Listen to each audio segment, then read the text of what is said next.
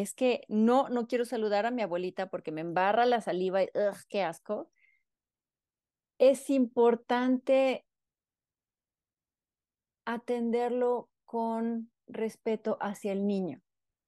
Muchos problemas de acoso infantil empiezan con eso, que le das el besito a la abuela. Y es exactamente lo mismo, que le das el besito al novio, si no se enoja, si no se ofende. Entonces, exactamente la misma línea, los, los estás programando a eso. Entonces, es muchísimo mejor quedar mal con la suegra que, que, que meterle este programa a los niños. A que no te atreves. Un podcast con Tania Chaides para ti que buscas encontrar un sentido distinto a tu vida, inspirarte para crecer y descubrir las respuestas en lo más oscuro de tu ser. Atrévete a explorar esos temas de los que nos da miedo hablar para llevarlos a la luz. Hola, hola, en A que no te atreves, hoy hablamos de por qué no queremos tener hijos o hijas obedientes, sino niñas y niños pensantes y nos acompaña Carmen Yao, experta en crianza consciente para niños en general y también para altamente sensibles. Nuestra invitada es maestra en semiótica y está certificada como coach parental y es autora de varios libros infantiles, además de mamá. Gracias, Carmen, por atreverte a ser parte de este espacio. Muchísimas gracias, Tania. Yo muy, muy contenta de estar aquí. Gracias por la invitación. Pues al contrario, gracias a ti por decir que sí. Y primero quiero eh, preguntarte, porque sé que una de las frases que tú más mencionas en tus redes sociales, ¿no? Y me llamó muchísimo la atención, de hecho, cuando la vi, es, ¿por qué no queremos hijos o hijas eh, obedientes, sino pensantes? Básicamente es por cómo funciona el cerebro. Si tú enseñas a un cerebro, igual que una computadora, a obedecer, va a seguir obedeciendo nada más que con los años va a cambiar de jefe. Entonces, ahorita a los ocho años le dices, levanta el suéter del piso y va y lo levanta.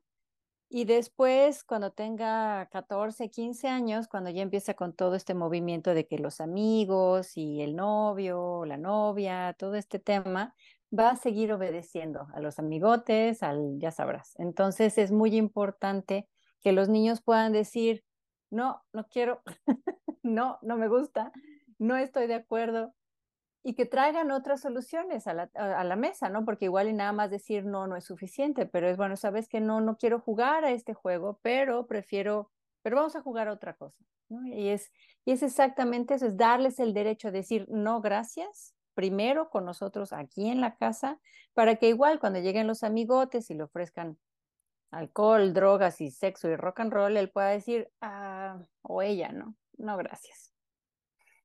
Y qué increíble como que nos demos cuenta, aquí en la que no te atreves, de lo que más hablamos es de darnos cuenta, ¿no? Como mamá o, o como papá o como cuidador, como abuelita, que esa obediencia ciega que nos enseñaron, ¿verdad? Porque era como que pues eh, los que venimos de, de países sobre todo latinoamericanos, ¿no? Eh, pues es como esta historia de, no, no, es que tú le debes obediencia ciega a tu padre y a tu madre y no se cuestiona, y así educaron seguramente a tu mamá, a la mía, y a la vez ellas pues nos educaron de alguna manera así, ¿no? Como que no, es que eh, a mí no me cuestiones, tú me haces caso, entonces, qué difícil romper con este esquema de que no, que los niños lo que tienen que hacer es obedecer pero entender el por qué nos convence de que entonces estamos haciendo lo mejor para ellas y para ellos, ¿no, Carmen? Claro, sí, definitivamente. Es una, es un, es un patrón de crianza que lleva siglos aplicándose, básicamente desde 1700 que les encantó la idea de generar soldados, ¿no? Yo lo que necesito es un soldado para el ejército y entonces le digo a los papás, esta es la forma correcta de educar a los niños y entonces tal cual lo que están generando son generaciones y generaciones y generaciones de soldados, cuando ya ahorita ya no necesitamos soldados, necesitamos gente creativa, necesitamos gente propositiva, necesitamos gente que analiza, que piensa con pensamiento crítico, con análisis profundo y con solución de problemas completamente diferentes y originales. Y eso no se da en la obediencia. Punto, se da aquí arriba, en cerebro superior, con la creatividad. Pero además a muchos papás y a muchas mamás nos puede molestar esto, ¿no? Porque pues como así nos criaron, es el referente que tenemos, entonces no tenemos otros referentes. Entonces cuando le dices al, al niño, ven y dale un besito a la abuela y la abuela, el niño dice que no, que no quiero, no sé qué, y toda la familia te ve como que, ¡Ah! oh my God, dijo que no y tal y cual. Entonces estás inmersa como en una burbuja, la que de pronto tú sientes que no correspondes, ¿no? Pero te empiezas a juzgar y tal y cual. Entonces, a mí me gustaría que nos des como más herramientas de cómo es que cerebra, eh, funcionan los cerebros y tal, para que entendamos que no es una cuestión de que el niño quiere ser rebelde, nos quiere llevar la contra, nos quiere hacer quedar mal, ¿no? Que a veces piensas, este chamaco me quiere hacer quedar mal aquí delante de la suegra, pero que no es eso, porque una vez que entendemos esta parte, podemos ponernos en el lugar de la niña o el niño también, ¿no? Claro, mira, hay mucha confusión en cuanto al respeto, ¿no? O sea, eh, hay muchas, muchas eh, generaciones atrás que han ligado lo que es la obediencia con el respeto. Y a mí me respetas. Sin embargo, el respeto no es aplastar a la persona, y menos a una persona chiquita que está aprendiendo en el mundo. El respeto se enseña a través de respetarte a ti para que tú te aprendes a respetar a ti mismo y después puedas respetar a los demás. Cuando son chiquitos los niños, ellos son el centro del universo y ni siquiera saben que otras personas existen. Por ahí de los dos años se empiezan a dar cuenta, ¿no? Que, ah, bueno, e, ok, existen otros humanitos. Y por ahí de los 6, 7 años empiezan a entender que se puede jugar, jugar, jugar en serio, ¿no? En donde son mis ideas y tus ideas, etcétera, etcétera. Entonces, lo, mismo sucede con el respeto, es primero yo me respeto a mí y después puedo respetar a los demás. Y esto es 100% ciencia a nivel desarrollo neuronal. Entonces, si por ejemplo, utilizando tu ejemplo de, es que no, no quiero saludar a mi abuelita porque me embarra la saliva y, ugh, qué asco es importante atenderlo con respeto hacia el niño. Muchos problemas de acoso infantil empiezan con eso, que le das el besito a la abuela.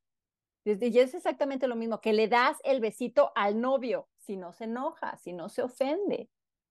Entonces, exactamente la misma línea, los, los estás programando a eso. Entonces, es muchísimo mejor quedar mal con la suegra que, que, que, meterle este programa a los niños, mil veces mejor. ¿Qué es lo que hacía yo con mi niño, con mi suegra? Que por supuesto también se ofendía. Es, es importante que saludes, tú puedes elegir cómo lo quieres saludar, nada más que te vea y que te oiga. Pues llegaba mi niño desde lejos, la saludaba con la mano y ya. Ya, ay, qué bonito saludas, muchas gracias. Le festejas al niño, pero respetando su cuerpo, respetando sus límites y conforme van creciendo después, cuando a ellos les nace, aprenden esto de dar un abrazo a una persona que los hace sentir seguros, por gusto y no por obligación. Claro, no, no, y además, bueno, en este caso luego podríamos aquí ponernos a hablar del acoso y de muchas cosas más que podemos empezar a enseñar límites desde antes, ¿no? Pero entonces, si queremos cambiar el enfoque, si de verdad estamos convencidas de que yo no quiero que mi hijo obedezca, como bien decías, que mi hija sea una soldada, ¿no? De la revolución o de la época que sea, y que sea una mujer, un hombre crítico que en un futuro, pues sean esas personas, ¿no? Que llegan a posiciones de liderazgo, que van marcando, ¿no? Una trayectoria, que son, como bien decías, los creativos. Es tanta gente que necesitamos ¿cómo empezamos? O sea, ¿cómo ya cambié ese chip? Si no quiero que me obedezca ciegamente, pero ¿qué hago? ¿Cómo empiezo? Pues primero convenciéndome a mí misma, ¿por qué es tan malo? ¿Por qué es tan negativo que, que sea esa obediencia ciega, ¿no? O sea, para que ellos aprendan a poner límites, ¿por qué más? Mira, que ellos empiezan, o sea, los niños chiquitos de un año, dos años, ellos solitos ponen los límites, ellos saben perfectamente qué es lo que quieren y e, irónicamente por eso los llaman los terribles dos, porque son niños que saben lo que quieren y van y lo consiguen. Si nosotros no violentamos esta parte en donde, a ver, ¿quieres el vaso azul o el amarillo? no, que quieres el rojo, ok, toma el rojo, es, es respetar este derecho que ellos tienen de decidir sobre de sus propias vidas. Empezar por ahí. Cuando ya empezamos con los temas de, por ejemplo, mi casa está hecho un desastre porque hay juguetes por absolutamente todos lados, entendiendo que es sumamente importante que los niños jueguen y hagan tiradero y que no estén todo el día en pantalla,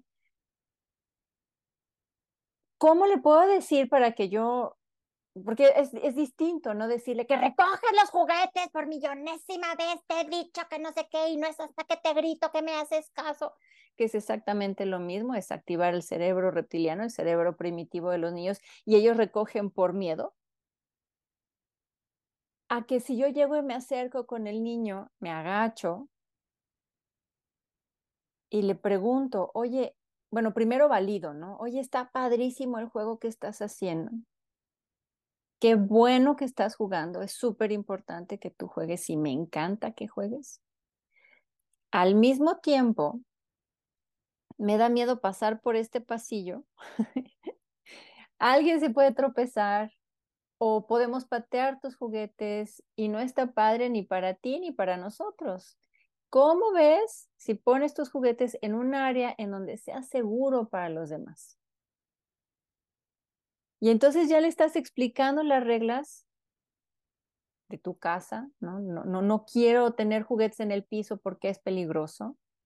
Lo estás haciendo con muchísima conexión de, oye, qué padre está tu juego. Y lo estás haciendo con respeto, ¿no? O sea, respeto tus juguetes, respeto tu juego, respeto tu proceso Nada más hay que poner un cierto límite de seguridad aquí. Entonces, cuando nosotros nos acercamos con ellos con curiosidad de, a ver, cuéntame, ¿qué estás haciendo? O cuando, no, no quiero saludar a mi abuela. ¿Por qué? No, ya igual y te explican, es que me embarra el cachete de saliva y me da asco, o, o es que me abraza fuerte, fuerte, fuerte, fuerte y, y no me puedo mover, o, o, o, me da miedo, o no me siento seguro, cualquier razón que nos puedan dar. Cuando nosotros nos acercamos con curiosidad en vez de aplastamiento, ¿no? De este sometimiento, nos acercamos con curiosidad cuando ellos nos dan las razones. Entonces nosotros podemos traer otras soluciones. Ah, ok, si lo que te da, pasa es que no te puedes mover, puede ser un abracito rápido. ¿Puedes con un abracito rápido? No, ok. no, te salúdala como tú quieras. O si, ¿me entiendes? Es entender la razón que, por la cual ellos están poniendo un límite. Y entonces podemos solucionarlo. Y, el plantear las soluciones en conjunto es, una maravilla, es justamente para empezar a activar el cerebro superior, ¿no? Es el, ok, mis ideas no te están gustando, me queda clarísimo, ¿qué propones? ¿Qué funciona para ti? ¿Qué ideas se te ocurren? Y entonces ahí es cuando ya lo sacas del cerebro primitivo a la hora de validar sus emociones, a la hora de validar la situación, las circunstancias, pasas por lo que es el cerebro mamífero y a la hora de hacer una pregunta, llegas a cerebro superior y empiezas con todo este tema de enseñarlos a pensar por sí mismos, a proponer ideas nuevas, a ser creativos, a solucionar problemas desde su punto de vista con 100% respeto. Sabemos que los niños aprenden con el ejemplo. A lo mejor estás queriendo ser esta mamá empática, esta mamá asertiva, esta mamá que le hablas viéndolo a los ojos, que te sientas a su altura y que le dices diez veces de mil maneras, vámonos, ya vamos a llegar tarde a la escuela, no sé qué, y quieres conectar hasta que llega un momento en el que tú también pierdes esa capacidad porque estás deprisa, porque estás en, con mucho estrés, lo que sea, y ya le acabas pegando un grito. ¿Cómo trabajamos también las mamás, ¿no? Y los papás para poder pues reencauzar, ¿no? Esas situaciones en las que por más que de pronto a veces lo quieras hacer y tengas en la mira que quieres formar a una niña o a un niño distinto, también te gana a ti la programación que traes, porque tú también traes esa programación, porque es que a mí me pasa, me pasa, Carmen. Claro, es, es normal. Y todos todos, todos, todos tenemos amígdala, todos tenemos este cerebro primitivo que en temas de peligro, en temas de prisa incluso, porque la prisa la sentimos como, como si fuera como si nos estuviera persiguiendo un león, que nada más es el reloj, ¿no? Que no para en su tic-tac, pero nosotros lo sentimos como si fuera un león. Todos tenemos amígdala, o sea, no, no te vengo a decir que siempre tienes que estar zen y en control. Es, es, es absurdo, es irreal y la perfección no existe. O sea, yo soy también, o sea, yo también soy humana, yo también pierdo el control de repente con mi hijo y, y es así como... ¿Qué sucede? O sea, en esos casos hay momentos, ¿no? Hay momentos en los que sí, nosotros nos equivocamos, en los que sí se nos vuela la tapita, en donde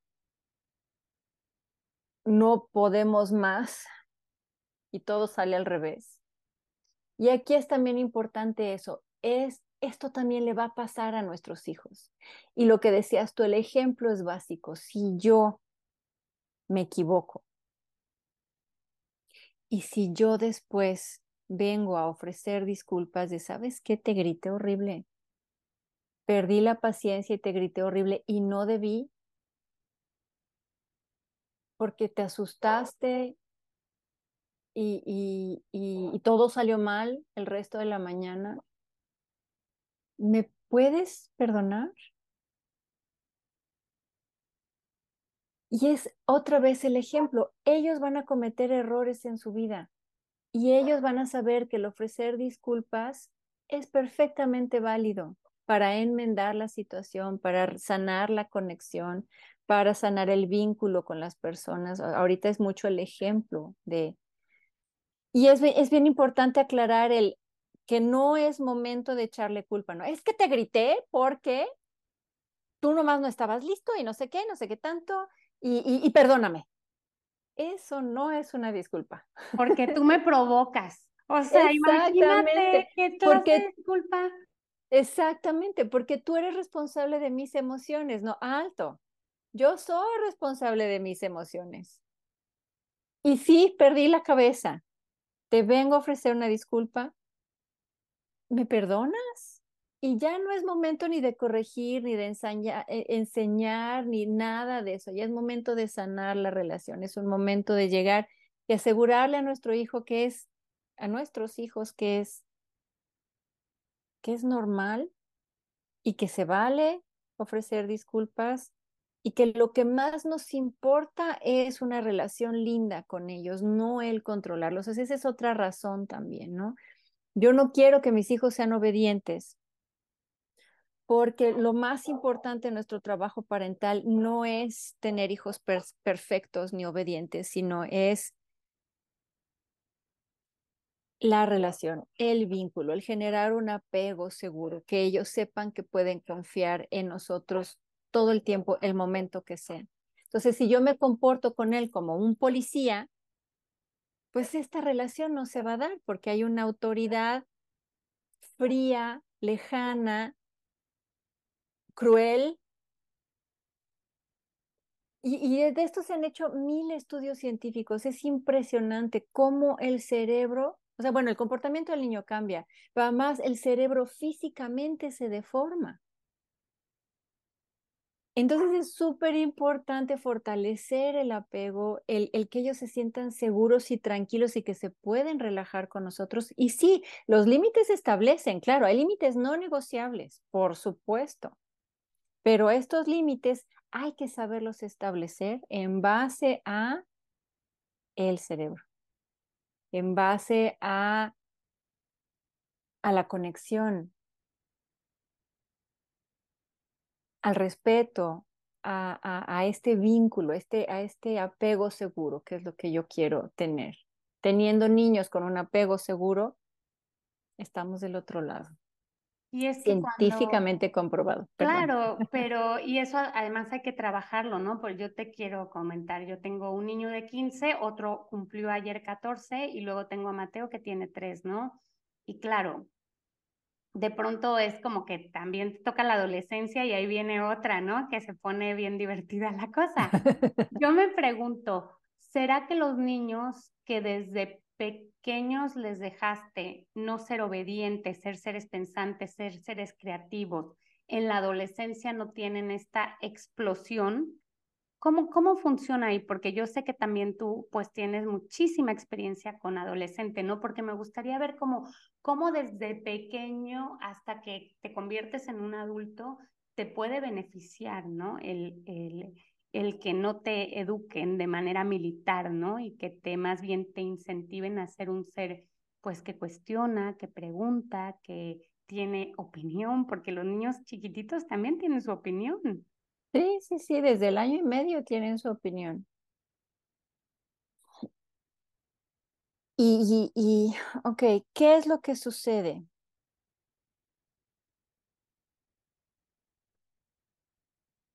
Cuando nosotros educamos, es, es, es chistoso, o sea, digo, todo lo que digo está basado en ciencia, o sea, ya se sabe.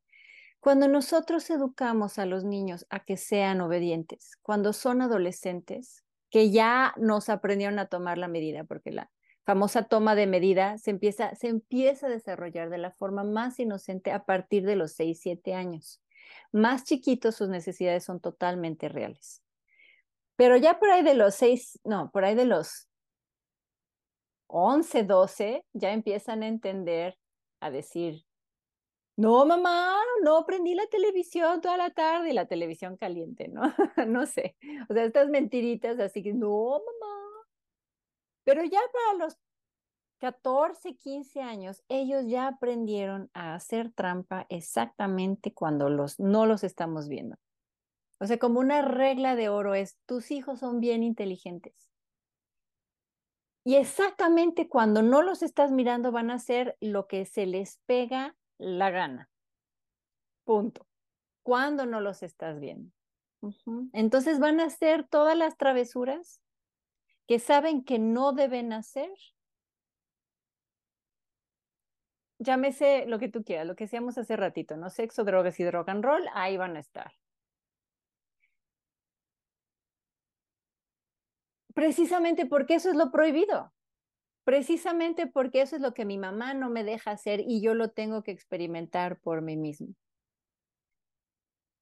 Cuando nosotros nos acercamos con ellos de, a ver, desde chiquitos, como dices tú, ¿no? Desde chiquititos, dos, tres años, los podemos así como elegir, ¿no? El, el, vaso azul, el vaso verde, la pijama rosa, la pijama morada, el etcétera, etcétera. ¿Quieres pescado o quieres pollo? no sé, ponerlos a decidir, ponerlos a tomar sus propias decisiones. Cuando después, con el tiempo, nosotros les empezamos a hablar de estos temas delicados, es, les manejamos exactamente la misma, la misma metodología de finalmente es tu vida, finalmente es tu cuerpo. Tú ya sabes a esta edad que las consecuencias naturales existen. ¿Por qué? Porque ya se te olvidó el lunch y ya pasaste hambre. ¿Por qué? Porque ya se te, ya te olvidó el suéter y pasaste frío. Y pasaste frío tú, yo no. o se te olvidaron los lentes y no pudiste leer todo el día en la escuela porque no, ya sabes, ese tipo de dejar que ellos cometan errores en un espacio seguro para que ellos sepan que las consecuencias naturales existen. Cuando nosotros hablamos de drogas, por ejemplo, ¿no? Hablando de 20 mil temas súper delicados, pero cuando hablamos de esto, finalmente es tu cuerpo, finalmente es tu vida. Tú vas a decidir si la quieres destrozar o no. Yo no quiero que lo hagas porque eres lo que más quiero en el mundo, pero finalmente yo no voy a estar persiguiéndote toda tu vida, protegiéndote todo el tiempo porque tú vas a, no puedo, físicamente no me es posible. Entonces tú vas a tener que decidir en tu vida qué es lo que tú quieres para ti.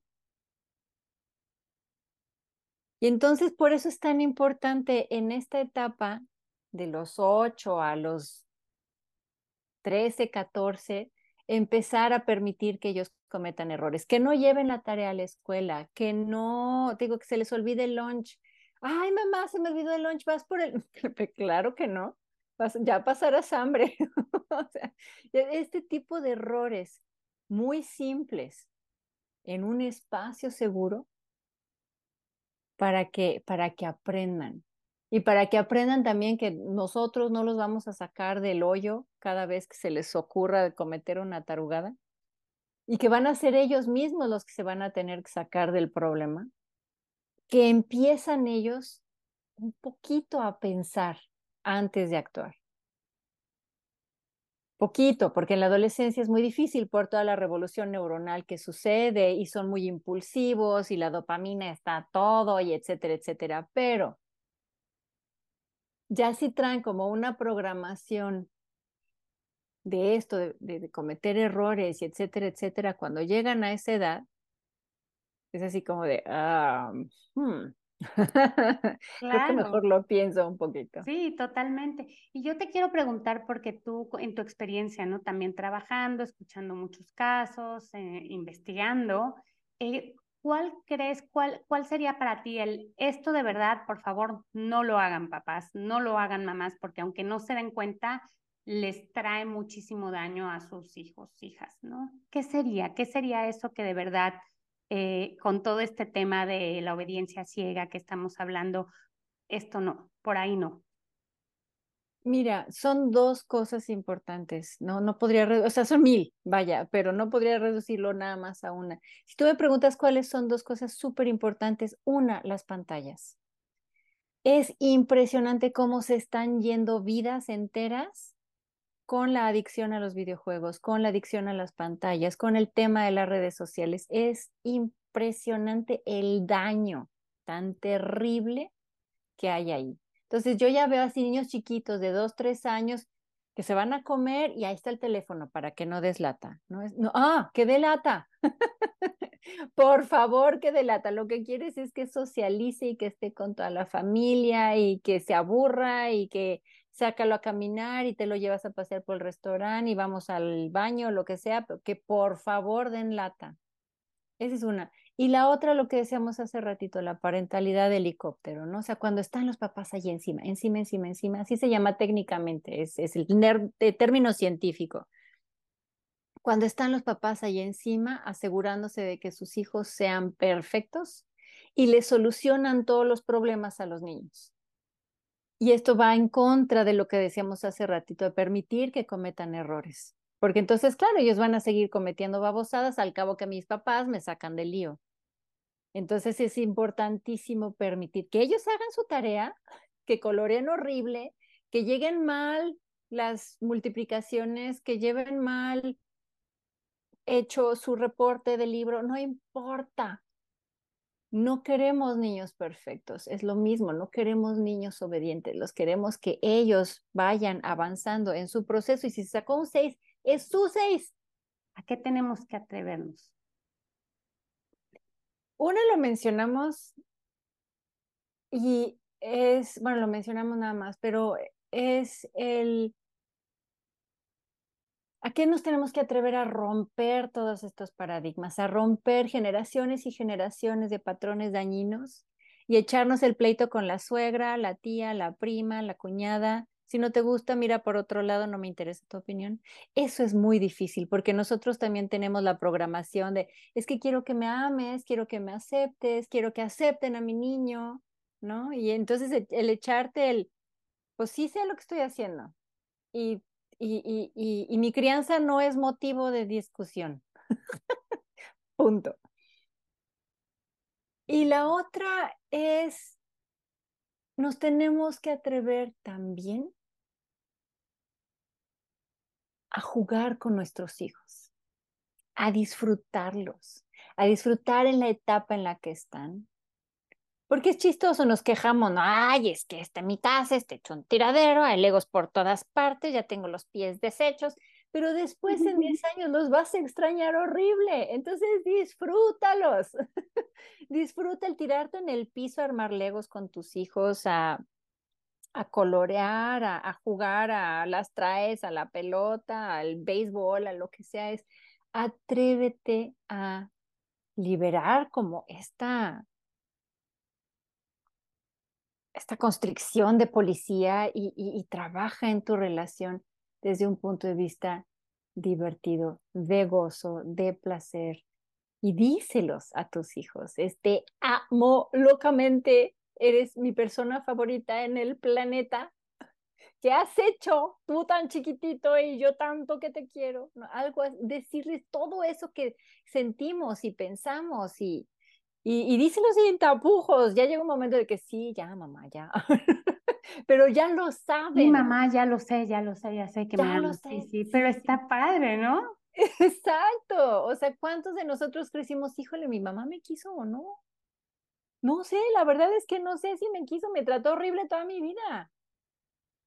Claro, y además, qué, qué increíble lo que nos recuerdas, ¿no? Qué bonito recordatorio de aprovechar la etapa, porque se va, se fue. Se fue, no regresa. ya no regresa y te quedas así como que con los legos en las cajas y nunca jugaste con ellos, ¿no? Entonces, qué bonito, qué bonita reflexión.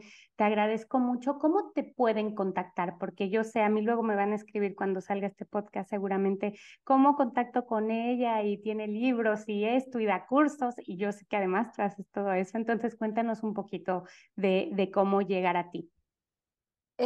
Estoy en mi página web es hijosaltamentesensibles.com y es lo mismo para todas las redes. Estoy en Instagram, TikTok y YouTube como Hijos Altamente Sensibles. Eh, mi nombre es Carmen Lleró, pero es más fácil que me encuentren así. Y ya está. O sea, soy yo la que contesta todos los mensajes que me mandan por Instagram. no tengo un agente, soy yo.